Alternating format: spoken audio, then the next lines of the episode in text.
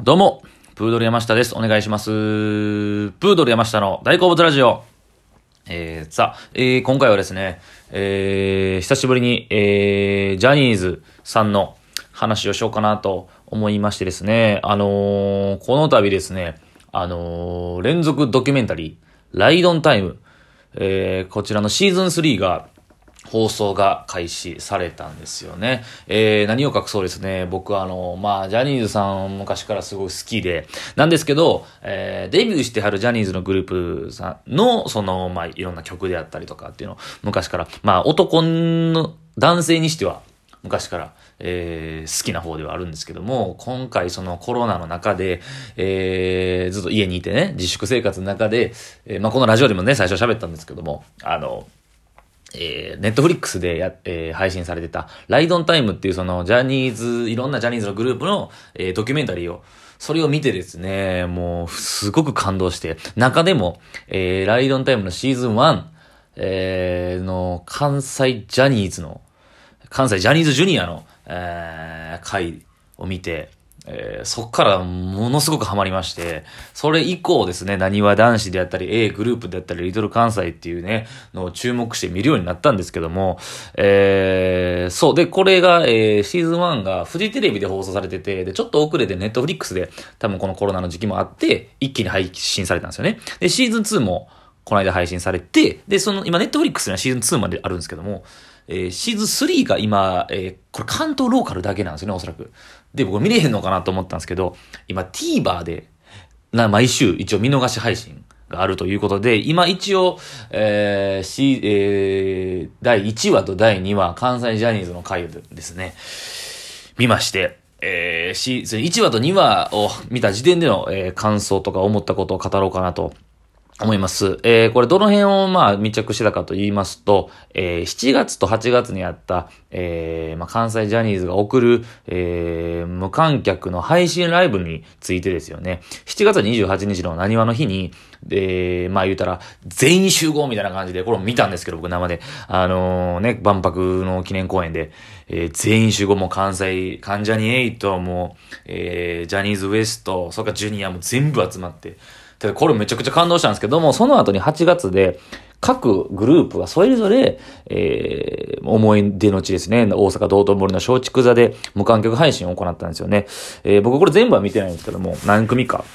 見ました。何わ男子とか A グループは見たんですけど、それの舞台裏を基本的にやるということで、基本、えー、今回そのライドのタイムの1話で、えー、まあ、関ジャニ8とかに注目して、えー、やられてましたね。そのまあ、横山くんでやったり、えー、大倉くんが忙しいながらも、自分の仕事とかありながらも、えー、後輩グループのプロデュースをしてて、稽古に一緒についてるんですよね。まあ、前も何回も喋ったんですけども、もうこれがだから僕ほんま感動で、横山くんの熱意であったりとか、えー、関西ジャニーズだけ、だけでやるコントライブがあると、それの、稽古とかもつきっきりなんですよね。で忙しいから、その直前、現場にいられないんですよ。で、このね、ドキュメンタリーの中で、リモートで見てるんですよね。で、リモートで気づいたことがあったら、即電話してメンバーのね、えー、子に電話して、ここもうちょっとこうした方がいいとか、すごいなと。むちゃくちゃすごいなと思って。もう感動しますよね。だから本当にプロデュースしてますよってこう名前だけでこうね、表で言うんだけじゃなくて、これ裏側を見てたら、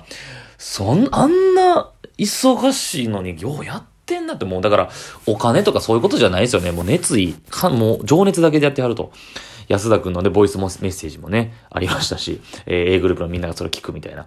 わざわざじゃないですけども、もうそうやってこう、今売れてはる、忙しい中でもやるという、これすごい感動しましたよね。で、そのままに引き続き、まあ、2話が、えー、前歳ジャニーズジュニアの、だからデビューしてないけど、今グループが3つあるんですよね。で、何話男子がちょっと今全国的にも結構露出があるんですけども、まあ、皆さんむちゃくちゃ人気、関西を中心に人気なんですけども、A グループとリトル関西っていうこの2つのグループを中心に第2話は進行していくんですけども、いや、これもまた良かったですよね。前半部分がだいたい A グループに、えー、スポット当ててて、はい。あの、本当に苦労人で、えー、デビューなかなかできないくて、けど、えー、そユニットとかもすらも組めてなかったけど、やっと、えー、2019年の2月かな。これ、あんま差はないんですよね。2018年の10月に何わ男子が結成されて、19年の1月、リトル関西、19年の2月の A グループなんですよね。まあ、この辺にパパパパンと、結成されたんですけども、中でそのね、A グループにのお話の中で、いや僕だから、前回の、えー、だから4ヶ月5ヶ月前ぐらいか、の時にネットフリで、見た時、シーズン1見た時に、まだその時は A グループもリトル、えリトル関西はその中でもうすぐ結成しますって言ったんですけど、A グループってことに関しては、結成とかいう話も全くなかったんですよね、そのドキュメンタリーの中で。だからもう、すごいその変化が見られてすごい楽しかったというか、福本くんとかもむちゃくちゃ、言い方あれですけど、垢抜けはったなんじゃないけど、なんかね、勉強しててね、国公立大学に通ってるジュニアがいるみたいなんで、あの時覚えてたんですけど、あれがもう福本くんかみたいな感じで。そう。で、その中で今回のその、えドキュメンタリーの中で、あのー、なんか思い、思い、ちょっと印象残ってるのが、だから福本くんはベースとか、あの、A グループはバンドも中心にやるグループなんですよね。で、で練習せなあかんけど、全く楽器もベ、ベースに触ったことないけど、ベースを練習するんですよね。で、そのなんか、結成の時になんか多分ね、スタッフか社員さんかに言われた言葉があって、みたいな。えー、ちょっと A グループやるけど、君は芸能界で頑張る覚悟はあるか？すごい重い言葉ですよね。芸能、だからもう、こう痺れんなと思ってずっと何もなく頑張ってきた、ジュニアで頑張ってきたけど、急にこう、多分ね、わかんないですけど、個室かなんか呼び出されるんですかね。そこで、芸能界で頑張っていく覚悟はあるかって聞かれて、もう即答で、はいと。で、頑張って、でも頑張らなくちゃいけないからもう必死にね、ベースを持って、いろんな現場でもみんなから遅れてるから練習するって、この頑張りが素晴らしいですよね。ほんまに。いや、努力してはんなとみんな。はい。で、聖作も言ってましたよね。聖作は26歳で、えー、えー、松竹座っていうのはよくジュニアが使う昔からの、えー、思い出の地やけども、大楽屋とずっと。で、大楽屋から、この個別の、個人の楽屋になったのがもうジャニーズ入って11年目で初めてや。だからすごいありがたみを感じて頑張らなくちゃいけないっていう。これなんかリアルな、本当に内情というかジャニーズで頑張ってる人だからこそ言えるなんか意見やからなんかすごくリアルで響きましたね。うわーすげえな、みたいな。そう。で、まあ前半が A グループで、で、後半リトル関西やったんですけどね、ここ僕むちゃくちゃいいなと思って、本当になんか EVTR の作り方してはるなっていう、その脈々とね、1話から患者になって、こう、で、バーってこう、上でお兄さん、むちゃくちゃ大先輩から教えてもらう。で、リトル関西は、ジャニーズジュニアのグループの中では、一番最年少、弟分なんですよね。で、これ思ったんですけどね、あのなにわ男子の年少組とあんま、いっ、が一学年しか変わんないんですかね。えー、だから長尾くんとか道枝くんと、が今高校3年生ぐらいか。で、リトル関西は5人中4人が今高校2年生なんですよね。で、と、まあ、ルーク君だけ、えー、高校1年生っていう、ほとんど高校生なんですよね。そう。あんま年は変わんないんですけど、で、まあ、立場的には一番弟分で。で、そのリトル関西が、えー、8月の15、16に、関西ジャニーズジュニアだけの公演があったんですよね。松竹座の無料配信、えー、無観客配信で。そこで、一番お兄さんとして、あとは全員、ジュニアの小さいちびっ子たちの、一番まあ、トップとして、えー、座長公演じゃないけど、やるわけですよね。そこで、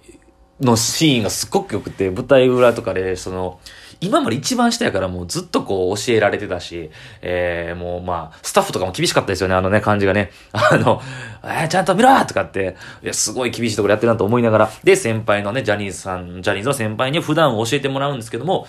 一番上に立つということで、その何ですかね、その高校生でまだ全然自分として弟分の道弟の気持ちで未熟ながらも一生懸命考えて、さらに下のジュニアの子たちに、これ教えるシーンが何とも見ててね、こう、うわ、なんかこの、いいなというか、あの、なんでしょう。言ってましたよね。僕たちが一番お兄ちゃんなんだからしっかりしないといけないと。でも、あ、こんなんが初めての機会からすごい、まあ、どうなるかわからんけど頑張らな、頑張らなあかんみたいな。これってすごく、なんですかね。まあ、その、だ受け継がれる後輩に受け継がれるっていう伝統を受け継いでいくってのはすごい簡単なことですけども、その、教えられてた立場の人が、いざ自分が教えるってなった時にってすごく難しいと思うんですよね。誰でも。これ教育やなと思って めちゃくちゃ、そう硬い話になっちゃうんですけど、あの、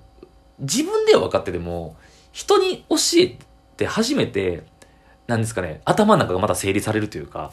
えー、こう言われてたな、でもじゃあこう教えよう。どう教えたら伝わるかなとかっていうのをすごい考えながら、多分下の子に教えるわけですよね。なんかもうちょっと、えー、目線をこうやってやろうとか、大きい声でやろうとかって、元気でやろうとかってみんな言うわけですよね。あのー、島崎とわくんとか西村拓也くん言ってました。が、なんかあの感じが、やっぱジャニーズの、でまあ、ジュニアの、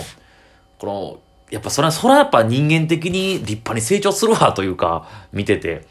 この、教育としても、の場としても、すごくいい環境なんやなっていう、考えて、考えさせて、で、えー、またこう、下の子に教えるみたいな、いや、そらね、まあまあもちろん挨拶もきっちりし、もちろんね、礼儀とかもしっかりしはりますし、で、こう、ね、わかる言葉で噛み砕いて、下の子にわかりやすく教える。っていうね、また自分で整理す、頭を整理するって。いや、すごいなっていうのね、思いましたね、すごく。だから、その、V の作りがこう、大体上のお兄さん方から、で、一番、今一番下で頑張ってるグループとして頑張ってるリトル関西にスポット当てて、そうなんか成長ぶりみたいなね。だから僕、その、ほんまに、えー、シーズン1見た時とかは、あの、めちゃくちゃみんなちっ1年前、2年前なんですけど、まだ映像で言ったら。でもめちゃくちゃ成長しますよね。この中学から高校生にかけての成長期ってすごいなというか、だこれがわかんないですよ。わかんないですけど、僕は男性目線なんで。やっぱ女性ファンとかね、昔からジャニーズ、ジュニアを追いかけてる人たちからしたら、これはみんなもたまらんねやろなと。もう小さい時からもう見てて、それが立派になってて、もう声があるとかするんですよ。ね。えー、ちょっとやっぱ大西風学の声はちょっと面白いなと思ったんですけど、特徴的なね、ちょっと特徴的な、頑張りますみたいなね、声してますけど、いやでも、こう成長っぷりっての見るとやっぱすごい、ひとしおなんやろうなと、思いましたね。寂しい気持ちもあるけどね、立派になればなるほど。っていう、なんかそういう教育であったりとか成長の部分っていうのを今回この、え、1話と2話で見れた気がしますね。はい。なんかモニターでね、何は男子さん離れていくなっていうのもなんかちょっと象徴的でしたね。はい。ちょっと頑張らなあかんな、僕たちも、みたいな。いや、良かったです。リトル関西すごく。はい。すいません、偉そうに語ってしまって今回も。はい。ということで、今回、えー、ライドンタイムシーズン3の、えー、1話、2話を見ての感想でした。ありがとうございました。